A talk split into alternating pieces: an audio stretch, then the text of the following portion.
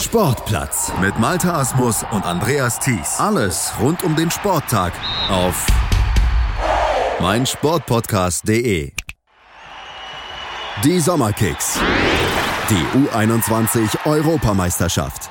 Die U21 EM in Italien ist vorbei. Titelverteidiger Deutschland hat es am Ende doch nicht ganz geschafft, den Titel zu verteidigen, hat ein gutes Turnier gespielt, aber im Finale, da waren die Spanier dann doch überlegen. Spanien gewann das Endspiel mit 2 zu 1. Wir blicken zurück auf das Finale, auf das Turnier, auf den Weg der beiden Mannschaften im Rahmen unserer Sommerkicks hier auf meinsportpodcast.de und wir gucken natürlich auf einige der Entdeckungen bei dieser U21 EM an diesem oder in diesem Sommer. Wir, das sind meine Wenigkeit Malte Asmus und unser Experte von 90 Plus, Manuel Behlert. Hallo Manu. Servus.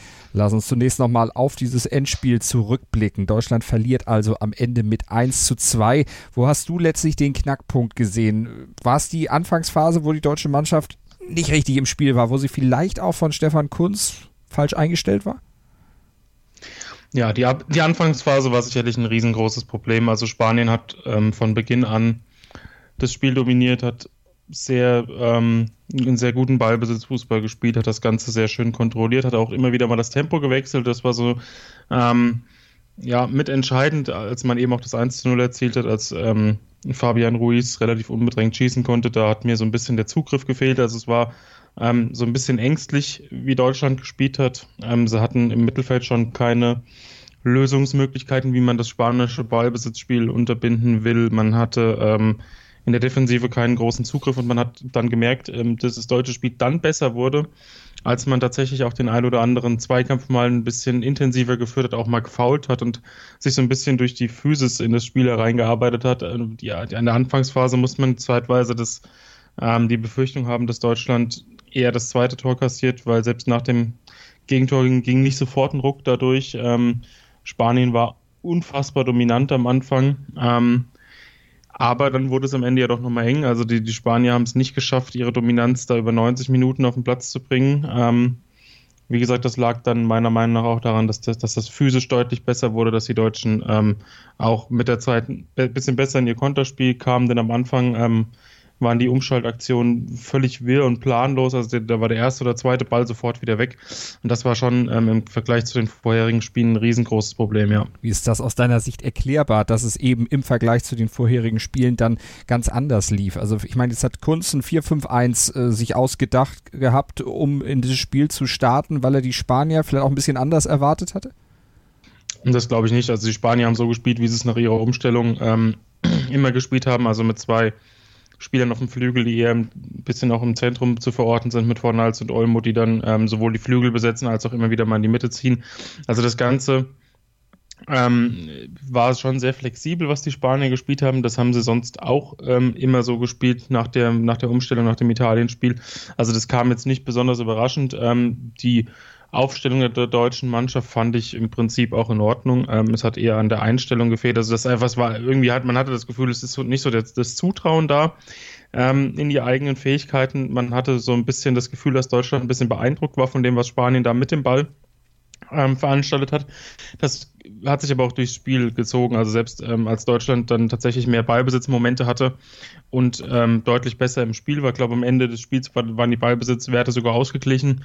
Ähm, hat man das Gefühl gehabt, immer wenn die Spanier am Ball sind, ist da ein bisschen mehr Konstruktivität dabei. Also das war, man hatte immer das Gefühl, dass wenn Ceballos sich da um die eigene Achse gedreht hat, dass das relativ elegant aussah und dass immer was initiiert werden kann, während die Deutschen ja, dann im eigenen Spiel ein bisschen hölzern gewirkt haben und dann irgendwie nur Ballbesitz um des Ballbesitzes willen in manchen Phasen hatten. Ähm, es war insgesamt einfach kein, kein gutes Spiel der Deutschen, auch wenn sie sich nachher noch gesteigert haben. Und dann leider im wichtigsten Spiel eben dann nicht zu der Leistung gefunden hat, die sie eigentlich abrufen können, wie sie ja auch in den Spielen zuvor abgerufen haben, vielleicht mit Ausnahme des Österreich-Spiels in der Gruppenphase, aber da ging es ja dann letztlich um nichts mehr. Wir haben auf die Gruppenphase ja schon zurückgeblickt. Wie würdest du unterm Strich äh, dieses Finale verbuchen? Verbuchen und den Auftritt der deutschen Mannschaft verbuchen. Jetzt ist es ja in Nachwuchsmannschaften so, dass das Ergebnis, also der Titel jetzt nicht unbedingt zwingend ist, dass es eigentlich eher um einen Prozess geht und darum, ja, Spielern letztlich auch die Möglichkeit zu geben, bei einem Turnier, bei einem Highlight dann Erfahrungen zu sammeln, die sie dann für den nächsten Schritt äh, für die A-Nationalmannschaft äh, dann verwenden können. Ist das das, was unterm Strich äh, stehen bleibt? Absolut. Man hat, ähm, denke ich, gezeigt, dass man als Mannschaft, ähm, die nicht den besten Kader hat, was die individuellen Fähigkeiten angeht, ähm, doch sehr gut, sehr gute Resultate eingefahren hat. Also ähm, die, für viele Spieler war das das bisherige Karriere-Highlight. Ähm, das hat man auch gemerkt in den, in den Spielen, gerade im Halbfinale, als ähm, Deutschland wirklich extrem äh, fokussiert gespielt hat hinten raus. Ähm, ich fand das Turnier unter dem Strich sehr gut, dass man ein schwächeres Spiel hat, ist, ist ähm, ja nachvollziehbar oder, oder ähm, nicht unüblich. Dass das halt leider Gottes gerade im Finale der Fall ist, ähm, ja, ist schade, aber ich denke, dass, wie du schon gesagt hast, der Titel nicht zwingend ist, sondern diese Gesamtentwicklung der Mannschaft. Ähm, nach der Episode 2017 mit dem Titel, dann beginnt man mit ganz, ganz vielen neuen Spielern ähm, und schafft es tatsächlich in diesem Zweijahres ähm, am Ende ins Endspiel der Europameisterschaft. Also kann man davon, ähm, äh, kann man sagen, dass dieses ganze Gebilde, diese ganze Entwicklung sehr positiv verlaufen ist, ähm, nur eben ohne die, Krönung am Ende. Und ich denke, dass der ein oder andere Spieler ähm, durchaus das Potenzial hat, darüber haben wir ja nach der Gruppenphase, glaube ich, mhm. schon gesprochen, ähm, auch später bei der A-Nationalmannschaft wieder aufzutauchen. Und das sind solche Erfahrungen natürlich ziemlich wichtig. Der ein oder andere Spieler, glaube ich, sogar kann ähm, dann auch noch bei Olympia teilnehmen, also fällt noch nicht unter die Altersregelung. Also da hat auch noch jemand die Chance, ähm, bei einem weiteren großen Turnier auf sich aufmerksam zu machen. Und das ist ja letztlich auch einer der Erfolge dieser Mannschaft, dann eben das Olympiaticket für 2020, also für Tokio, gebucht zu haben. Im nächsten Jahr sehen wir die Mannschaft dann also da wieder. Wenn wir auf die Spanier gucken, die ja dann auch bei Olympia mit dabei sind, die am Ende dann den Titel gewonnen haben, die aber schwer oder schwieriger ins Turnier gestartet sind, denn für die begann das Turnier ja mit dem Duell gegen Italien und gleich mal mit dem Nackenschlag. 1-3 verlor man da. Man ist gut zurückgekommen nach diesem, nach diesem doch äh, ja, unerwarteten Schlag ins Kontor. Ja, die Spanier haben das aber auch dann relativ klug gemacht, haben ähm, ganz genau gemerkt, wo dann die Probleme waren gegen Italien. Das war nämlich in der zweiten Halbzeit vor allem ähm, dann hatte, hatten die Spanier Probleme, als man ähm, eben nicht mehr so leicht sich durchs Mittelfeld kombinieren konnte, als dann ähm, die zwei, drei ballbesitzgebenden ähm, Elemente im Mittelfeld ein bisschen zugestellt wurden. Deswegen hat man eben Oyasabal ins Zentrum gestellt und den etwas hölzernen äh, Majoral ganz rausgenommen, nur noch als Joker ähm, eingesetzt, damit man einfach noch mehr Ballbesitz ähm, Spiel aufziehen kann, damit man noch mehr Kreativität im Mittelfeld haben kann. Denn ähm, mit Ceballos als Fixpunkt ähm, ist es natürlich so, dass man weiß, jeder Angriff geht über Ceballos und ihn kann man vielleicht einzeln ausschalten. Das haben die Italiener gemacht. Die haben dann die Spanier ähm, ja eher zusammengetreten. Ähm, als es dann eben mehr Spieler gab, die ähm, solche Pässe spielen können, wie Ceballos aus der Tiefe kann, ähm, war das Spiel schwerer äh, auszurechnen. Und ich denke auch, das war ein ziemlich entscheidender Punkt ähm, für die Entwicklung der Spanier, auch Marc Roca ins Mittelfeld zu stellen, der ja im Vergleich zu den anderen Spielern sehr, sehr unspektakulär spielt, aber einen enormen Wert für die Mannschaft hat. Also als ähm, Element der ähm, ja, Ordnung im, vor der Abwehr war das sehr, sehr wichtig. Also die Spanier haben nach dem ersten Spiel ähm, gemerkt, was war gut und was war schlecht und haben die richtigen Schlüsse gezogen. Das hat sich dann einfach durchs ganze Turnier gezogen. Und das haben sie dann am Ende dann auch siegreich beendet. Ja, die Spanier.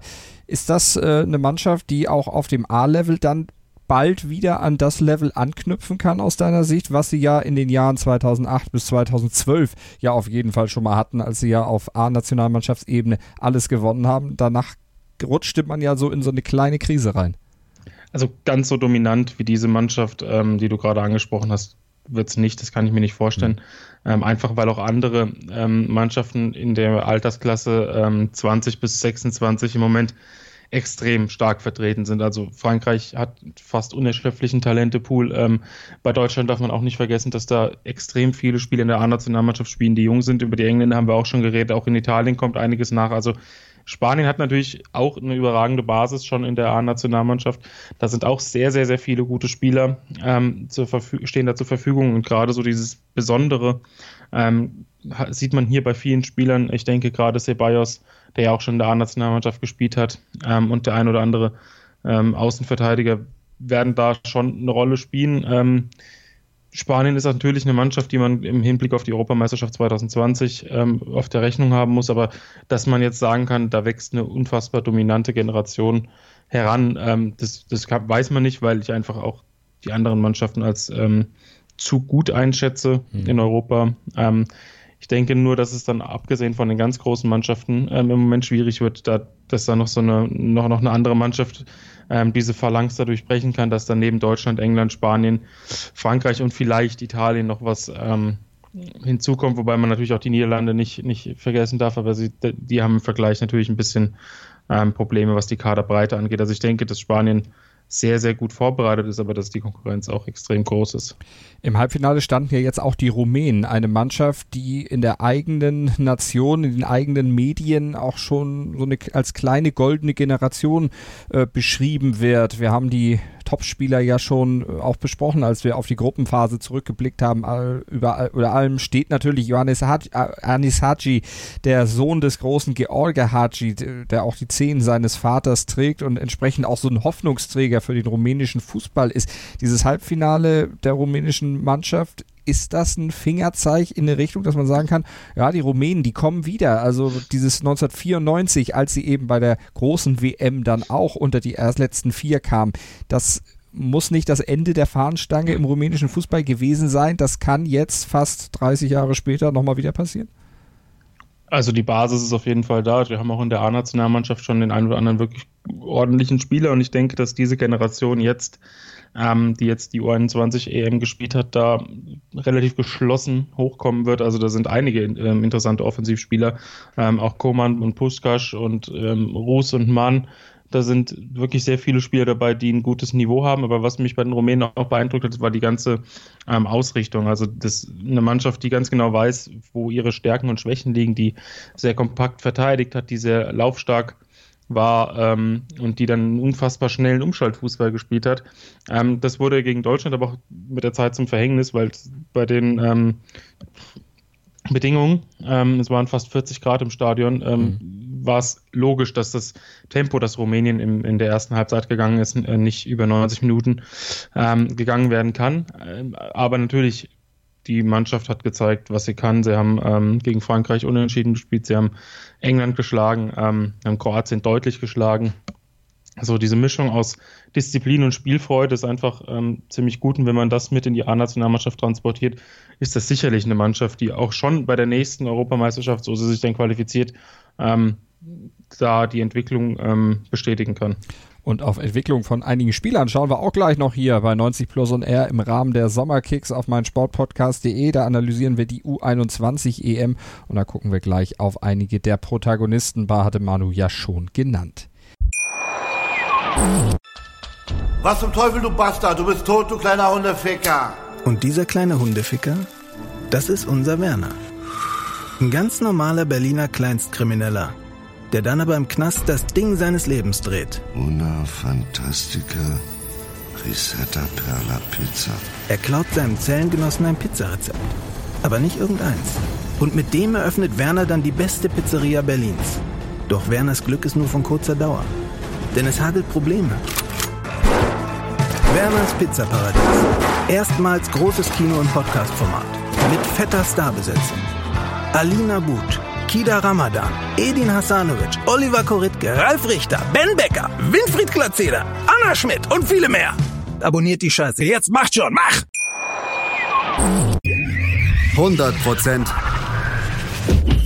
Sport. Jederzeit auf Abruf. Auf meinsportpodcast.de. Calcius Jamo Neu. Der Serie A Talk. Jede Woche neu.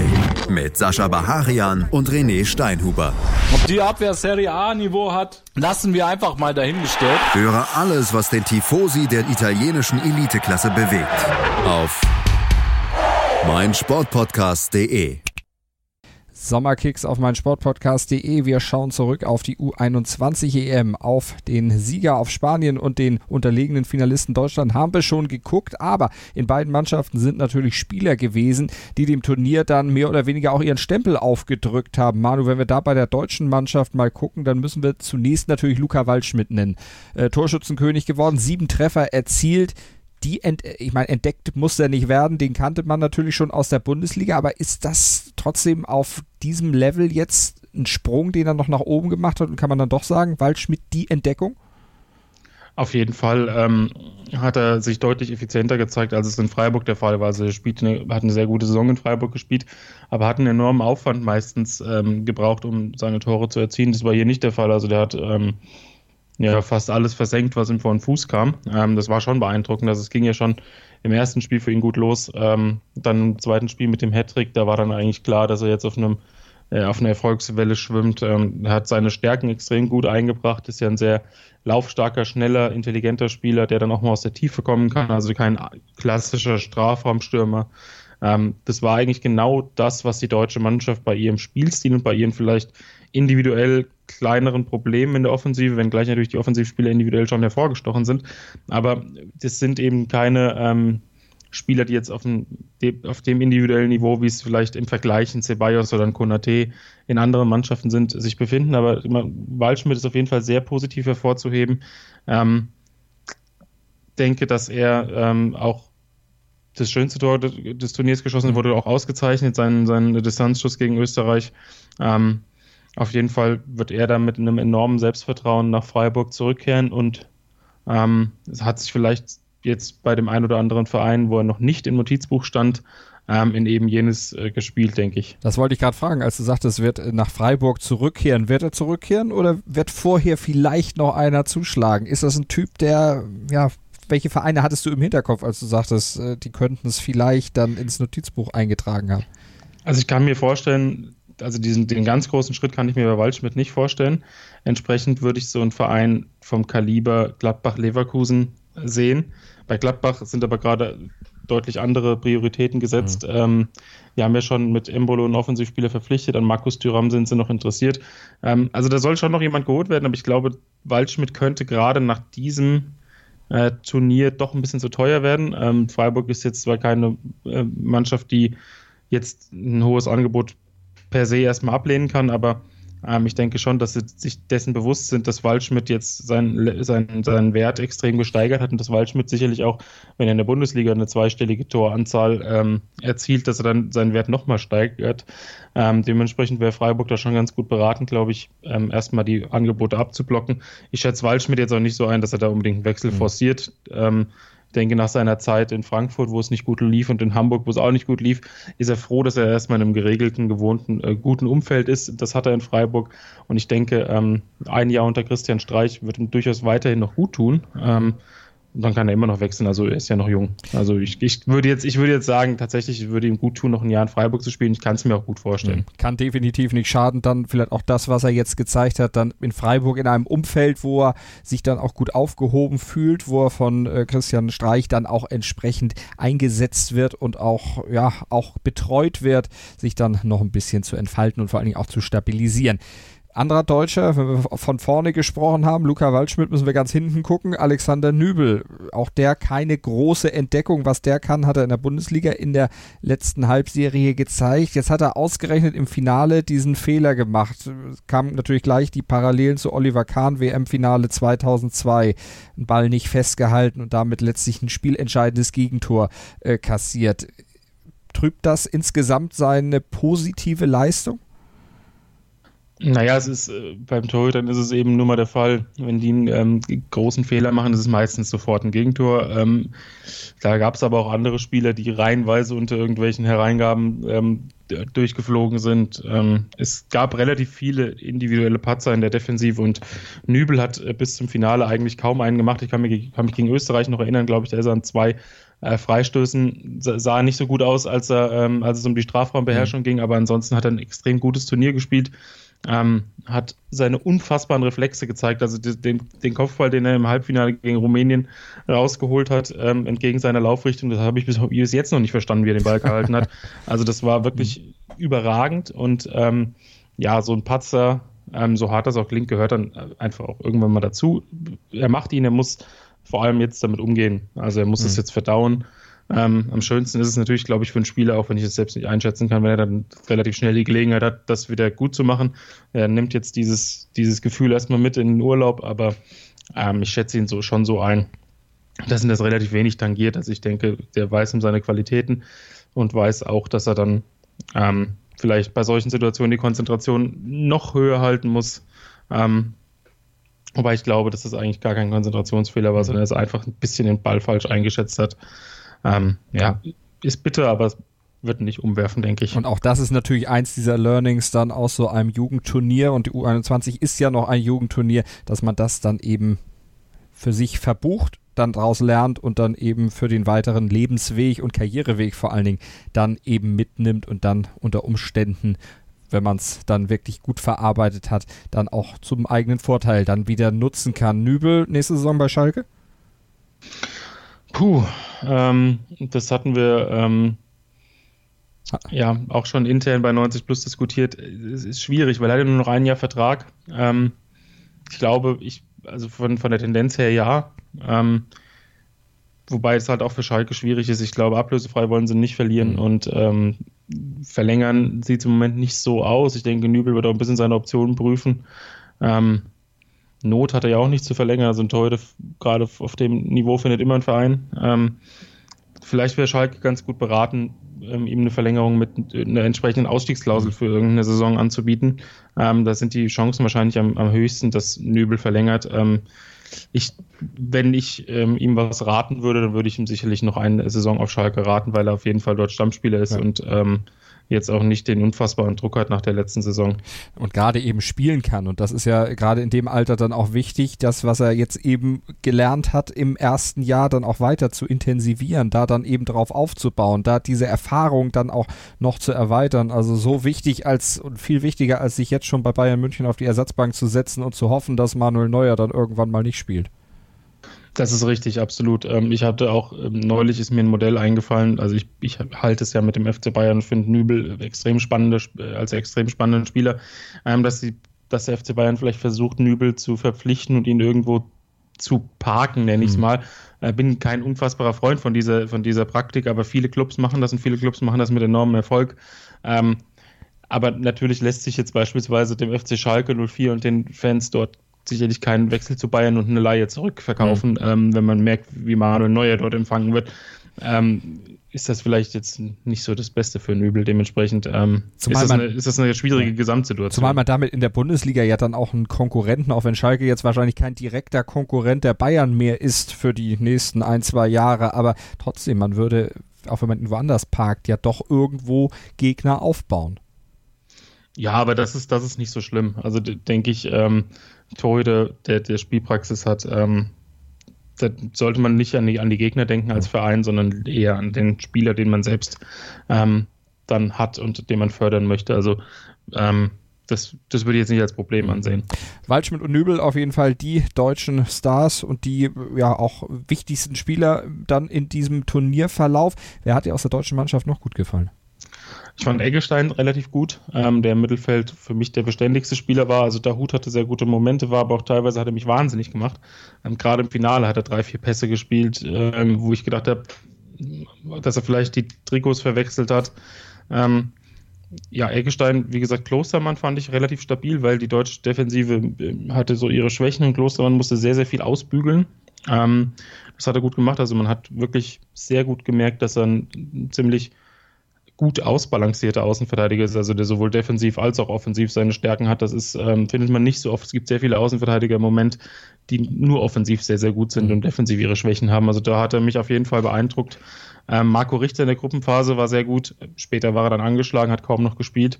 Und natürlich Amiri. Also ähm, den hat Stefan Kunz langsam aufgebaut und äh, hat, damit hat er alles richtig gemacht. Ähm, Amiri hat ein sensationelles Halbfinale gespielt und war im Finale auch für mich ähm, der Spieler, der am ehesten noch ein bisschen Kreativität vorne versprüht hat. Ähm, dementsprechend würde ich auch ihn als einen der Gewinner des Turniers aus deutscher Sicht sehen. Und aus internationaler Sicht, wen hast du da noch für deine Elf des Turniers dann äh, rausgepickt? Wer hat dich da besonders überzeugt? Janis Haji haben wir schon gesagt, der ist auf jeden Fall mit dabei, aber wer passt da sonst noch rein? Ja, Haji auf jeden Fall. Ähm, in der Innenverteidigung habe ich mich ein bisschen schwer getan, weil es einfach keine so unfassbar dominanten Spieler gab. Ich habe mich für Konate von äh, Frankreich entschieden, obwohl er im Halbfinale mit seiner Mannschaft vier Gegentor kassiert hat. Ähm, aber da konnte er relativ wenig für. Ähm, er hat eine sehr, sehr gute Gruppenphase gespielt, hat eigentlich die Leistungen, die er in Leipzig gezeigt hat, in der abgelaufenen Saison bestätigt. Ähm, auch Vallejo von den Spaniern fand ich sehr gut, weil er sehr, sehr ähm, vorausschauend verteidigt hat. Er hätte im Finale vom Platz fliegen müssen nach dem Foul gegen mhm. Waldschmidt, aber ist er nun mal nicht und dann hat er das Spiel ansonsten sehr, sehr gut bestritten. Ähm, ja, das Mittelfeld ist, wie man es schon erahnen kann, Spanien dominiert. Ähm, Fabian Ruiz und Ceballos im zentralen Mittelfeld waren überragend. Ich würde Fabian Ruiz auch ähm, mit seinem Wert für die Offensive und für die Defensive als Spieler des Turniers sehen, wie es die UEFA dann auch ähm, offiziell entschieden hat. Ähm, und auch Dani Olmo fand ich sehr, sehr gut von den Spaniern. Ähm, der hat dem, dem Spiel sehr, sehr viel gegeben in der Offensive. Ähm, und auch Chiesa von Italien hat in der Gruppenphase Italiener haben ja nur drei Spiele absolviert, aber mhm. hat sehr, eine, eine sehr gute ähm, Leistung gezeigt, hat wichtige Tore geschossen, war eigentlich immer anspielbar, war sehr beweglich und man hat gemerkt, warum ähm, Juventus Turin an Chiesa interessiert ist und wohl auch bereit sein soll, da 70 Millionen Euro zu bezahlen, auch wenn es in den letzten ähm, Tagen und Wochen da ein bisschen ruhiger wurde. Mal gucken, was da noch kommt. Dani Olmo, den du angesprochen hast, der wird ja von Bayer Leverkusen unter anderem umworben. Siehst du da eine Chance, dass der dann in der nächsten Saison in der Bundesliga vielleicht aktiv ist? Eine Chance auf jeden Fall, weil A hat Olmo selbst schon gesagt, dass die Bundesliga eine sehr interessante Liga ist und er den nächsten Schritt gehen will. Und B ähm, hat die Marca ja berichtet, die spanische Zeitung, die in diesem Sommer wirklich einen sehr guten Eindruck ähm, macht, was Informationen angeht, ähm, dass sich auch die Spielerseite, also die ganzen Berater und die Familie ähm, dafür ausgesprochen haben, in die Bundesliga zu wechseln, gerade weil Leverkusen eben eine Mannschaft ist, die sehr viel auf Talente setzt. Mhm. Ähm, aber da ging jetzt die Ablösesumme in den letzten Wochen ein bisschen in die Höhe. Hat man wohl ähm, auch auf Beraterseite und oder von ähm, Vereinsseite gemerkt, oha, der ist der hat jetzt auch die Chance, bei der U21 eben eine richtig gute Rolle zu spielen. Also anfangs war von 20 bis 25 Millionen die Rede, jetzt sind wir bei 35 Millionen. Es kommt ein bisschen auf die Prioritätensetzung bei Leverkusen an. Ich finde eigentlich, Leverkusen sollte noch einen Innenverteidiger verpflichten und keinen Offensiv, also auch einen Offensivspieler, aber ein Innenverteidiger hätte Priorität. Und äh, Leverkusen sieht es nicht so, deswegen kann ich mir schon vorstellen, dass sie tatsächlich 25 bis 30 Millionen Euro nochmal äh, auf den Tisch legen, mhm.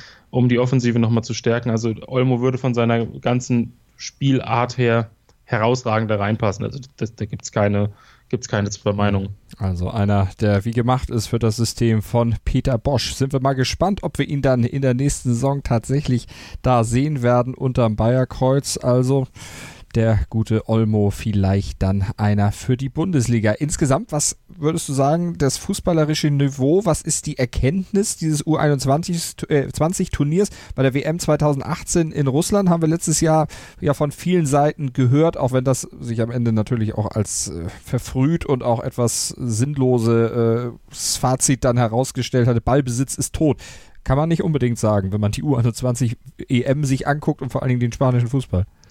Nee, häufig haben tatsächlich die Mannschaften gewonnen, die das Mittelfeld dominiert haben. Ähm, ich finde jetzt unfassbare taktische Trends waren da jetzt nicht zu sehen, mhm. aber ich fand es sehr gut, dass auch die Teams wie Polen oder Rumänien ganz genau wissen, ähm, was sie mit ihren Qualitäten ähm, machen können und was sie nicht machen können. Also die Rumänen, denen ist jetzt nie eingefallen, die langen Ballstaffetten im Mittelfeld aufzuziehen, sondern sie haben gut verteidigt. Das haben die Polen auch gemacht, abgesehen vom entscheidenden Spiel gegen Spanien.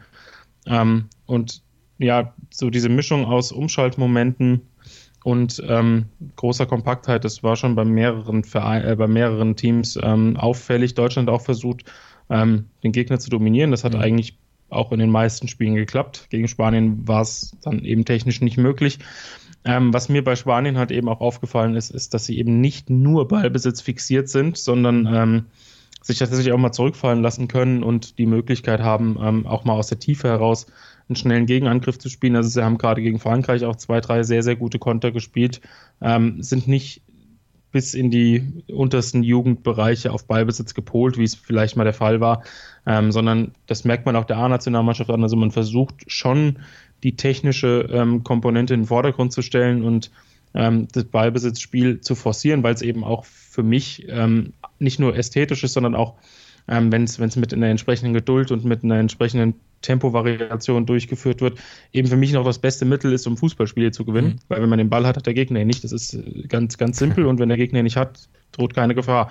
Und diese Mischung, die Spanien da jetzt an den Tag gelegt hat, also auch mal sich zurückziehen zu können und mal zu verschnaufen und mal den Gegner das Spiel machen lassen, das ist für mich sehr, sehr, sehr ähm, hervorzuheben und mhm. hat auch wirklich wunderbar funktioniert. Also, wie gesagt, keine taktischen Trends, aber es waren sehr viele Mannschaften, die nicht nur einen ähm, Weg zum Erfolg hatten. Und das ähm, ist, denke ich, gerade auch ein, im Hinblick auf die A-Nationalmannschaften sehr interessant, weil es immer schwierig ist, bei Nationalmannschaften natürlich jetzt unfassbar viele taktische Elemente einzuüben, weil sie sich eben nur unregelmäßig sehen. Aber dass das jetzt in dieser kurzen Zeit der Vorbereitung bei mehreren Teams so gut funktioniert hat, ähm, das spricht auf jeden Fall dafür, dass da sehr gute Arbeit geleistet wird. Was man auch als Nationalmannschaft ganz gut eintrainieren kann oder einstudieren kann, das hat die WM 2018 ja auch gezeigt, Standardsituationen. Und das war ja auch zum Beispiel bei der deutschen Mannschaft im Halbfinale gegen Rumänien letztlich dann auch ein Mittel, um dieses Spiel dann noch zu drehen. Also der Fokus auf Standards bleibt so, wie man das seit letztem Jahr sich überlegt hat? Ja, viele Mannschaften haben ähm, wirklich auch ein paar interessante Varianten gehabt. Also das sieht man gerade bei Eckbällen, die werden einfach, die werden nicht mehr blind, blind in den 16er getreten. Das hatte man häufig, sondern es wird dann mal kurz gespielt, dann wird, bietet sich einer kurz an und der wird ähm, dann den Ball durchlassen. Es gibt auch viele Freistoßvarianten, ähm, viele Freistoßschützen gab es jetzt bei diesem Turnier auch, die wirklich sehr, sehr gut waren. Ähm, Amiri hat sehr gute Freistöße geschossen, Ceballos hat sehr gute Freistöße geschossen. Das ist natürlich ein probates Mittel, gerade auch wenn du das Spiel dominierst und oft am Ball bist und ähm, häufig versuchst, rund um den 16er zu kombinieren wird es automatisch Situationen geben, in denen man ähm, auch mal gefault wird. Und wenn man dann über einen guten Standardschützen verfügt, ist das natürlich nochmal ein, ein ähm, verstärkendes Element. Also ganz klar, Standards sind und bleiben und waren immer wichtig. So sieht es also aus bei der U21 EM. E Wenn du es vergleichst mit den Turnieren vorher, die du ja auch verfolgt hast, äh, besser, schlechter, kann man das überhaupt vergleichen? Ich, würd, ich sehe jetzt eigentlich keinen besonderen Qualitätsunterschied zur, zur letzten Europameisterschaft. Ähm, da war auch, waren auch sehr, sehr viele ähm, gute Spieler dabei, die sich äh, hervorgetan haben. Da hat ähm, Deutschland das insgesamt taktisch vielleicht gerade in dem entscheidenden Spiel noch ein bisschen ähm, klüger gemacht, auch wenn man die Gesamtleistung jetzt nicht äh, großartig anders bewerten kann, denn da hatte Deutschland auch im Halbfinale viel Glück. Im letzten Gruppenspiel waren sie schwach. Also ähm, das Gesamtniveau ist eigentlich hm. ähnlich hoch und ich finde auch von der Talentgeneration her ist es so, dass es, dass sich diese ähm, U19, äh, U21 Mannschaften hier nicht vor dem der letzten Turniere verstecken muss. Wenn du das Turnier in einem Satz zusammenfassen würdest, kann man das so auf einen Nenner bringen, auf einem so einen, so einen sehr allgemeingültigen Aussagesatz? Ja, das fällt gerade mir relativ schwer. Ähm, aber ich denke schon, dass, dass ich, ähm, wenn man wenn es wirklich auf was herunterbrechen kann, dann ähm, könnte man sagen, Flexibilität ist auf jeden Fall Trumpf. Also, das eine Erkenntnis der U21-Europameisterschaft in Italien 2019, die am Ende ja mit dem Sieg der Spanier und dem zweiten Platz der deutschen Mannschaft geendet hat. Das war unser Experte Manuel Behlert von 90 Plus hier in den Sommerkicks auf mein Sportpodcast.de, Deutschlands größtem Sportpodcast-Portal. Manu, vielen Dank. Gerne. Ich habe mich natürlich schockverliebt, weil die war wirklich ganz, ganz klein. So begann die Mensch-Hund-Beziehung zwischen Christina und Tierschutzhund Frieda. Und wie es danach, nach dem ersten Moment der Verliebtheit, so weiterging und welche Klippen es danach zu umschiffen galt, das hört ihr in der neuen Ausgabe von Iswas Dog, dem Podcast für harmonische Mensch-Hund-Beziehungen. Iswas Dog mit Malte Asmus. Überall, wo es Podcasts gibt. Sportplatz mit Malta Asmus und Andreas Thies. Alles rund um den Sporttag auf meinsportpodcast.de. Willkommen bei meinsportpodcast.de. Wir sind Podcast. Wir bieten euch die größte Auswahl an Sportpodcasts, die der deutschsprachige Raum so zu bieten hat. Über 20 Sportarten, mehr als 45 Podcast-Serien über 9000 veröffentlichte Podcasts und über 5 Millionen Podcast-Downloads allein im Jahr 2018. Wir sind Podcast. Wir sind meinsportpodcast.de.